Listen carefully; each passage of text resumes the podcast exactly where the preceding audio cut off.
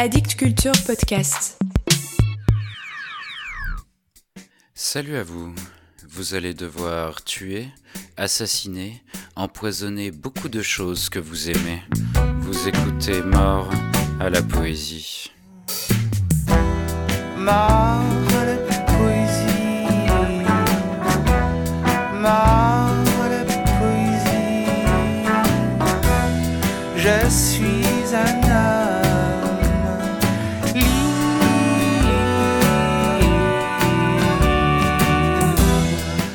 Allez, on quitte la Corée, on traverse la mer et on arrive au Japon. Dans l'imaginaire collectif, si on associe les mots poésie et Japon, je suis sûr qu'on arrive assez vite au mot haïku. Mais savez-vous que les Japonais euh, qui écrivent de la poésie n'écrivent pas seulement des poèmes de 17 syllabes? Je ne suis pas un grand amateur de haïku, j'en lis de temps en temps, mais je trouve que c'est une pratique de lecture euh, très différente. Cependant, je vous conseille le podcast 17 syllabes animé par Pascal 5, consacré à l'art du haïku. C'est passionnant. Pas de haïku dans Mort à la poésie, mais le Japon. Le poète d'aujourd'hui s'appelle Tamura Ryuichi. Il est né en 1923 dans la région de Tokyo. Lors de ses années d'études en école de commerce, au cours desquelles il s'ennuie terriblement, il rejoint une revue de poésie grâce à un ami. Il se constitue un nouveau cercle d'amis avec lesquels il entretient des discussions bien plus passionnantes qu'avec les précédents. Il découvre aussi la langue anglaise par la lecture de T.S. Eliot. À la fin de ses études, on lui assigne un emploi à la Société de gaz de Tokyo. Mais il renonce et préfère poursuivre ses études, cette fois littéraires. En 1943, il a 20 ans, il est mobilisé et nommé marin deuxième classe dans la marine militaire. Durant les deux années suivantes, jusqu'à la défaite du Japon en 1945, il enchaîna différents postes dans l'armée.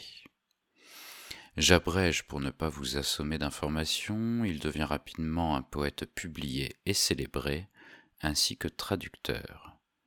Il meurt en 1998 à l'âge de 75 ans. Je vais vous lire deux textes du recueil Le Monde sans les mots, paru aux éditions Labarque en octobre dernier, dans une traduction de Karine Marcel Arnéodo. J'ai choisi deux textes qui parlent de poésie, mon humeur du soir. Écoutez. Quatre mille jours et nuits. Pour qu'un poème naisse, nous devons tuer. Nous devons tuer beaucoup de choses. Tirer, assassiner, empoisonner beaucoup de choses que l'on aime.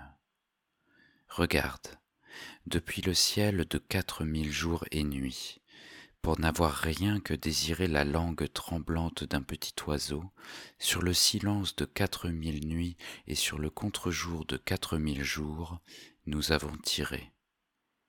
Écoute, depuis toutes les villes sous la pluie, les hauts fourneaux, les embarcadères et les mines du plein été, pour n'avoir rien que réclamer les larmes d'un seul enfant affamé, l'amour de quatre mille jours et la miséricorde de quatre mille nuits, nous avons assassiné. Garde en mémoire, pour n'avoir rien que désirer la peur d'un chien errant, qui voit ce que nos yeux ne voient pas, qui entend ce que nos oreilles n'entendent pas, l'imagination de quatre mille nuits et le souvenir transi de quatre mille jours nous avons empoisonnés. Pour donner naissance à un poème, nous devons tuer ce qui nous est cher.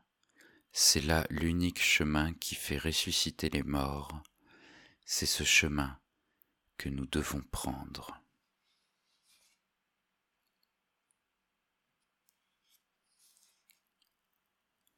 Impression au parc Seibu. Un jour, je suis allé au parc d'attractions du lac Tama. La poésie, un après-midi d'octobre. La poésie, un brin d'herbe, une pierre, chiche et triste capitalisme japonais. N'aurions-nous point de grands bourgeois à terrasser? C'est bien ça, ce qu'il nous faut combattre c'est le monopole. le monopole des moyens de production, les moyens de production privés. Dans monopole, il n'y a ni grand ni petit.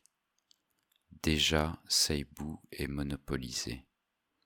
Si tu veux écrire un poème, écrit après avoir abattu le parc Seibou peint en couleur avec la poésie. Ne pense pas construire une maison. Ne pense pas acheter des jouets aux enfants. Ne pense pas avoir un chien laïka avec pédigré. Avec la poésie, ne pense pas donner du soulagement au cœur des hommes des différents pays. Ne pense pas qu'avec la poésie on puisse fabriquer des humains. Avec la poésie, ne pense pas combattre les monopoles, ne pense pas que la poésie soit un moyen de défense, ne pense pas que la poésie soit une arme d'attaque, parce que la poésie est la propriété privée de tous. C'est le sang et la sueur de tous, le rythme du sang de l'individu, ce que tous tentent de réaliser par le labeur individuel. La poésie, un après-midi d'octobre. La poésie, un brin d'herbe, une pierre. La poésie, maison. La poésie, jouet d'enfant. La poésie est, pour le dire autrement, l'âme de l'homme, une matière difficile à nommer, l'histoire d'une inéluctable défaite en toutes conditions, en tout temps et toutes circonstances. La poésie n'est jamais un moyen. Ami, ne te trompe pas.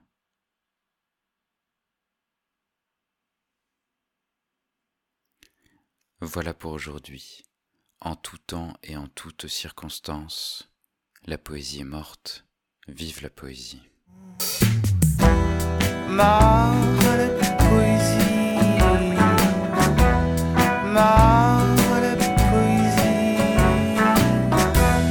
Je suis un homme.